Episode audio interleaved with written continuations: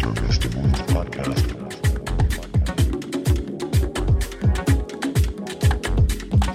House and the Sensation.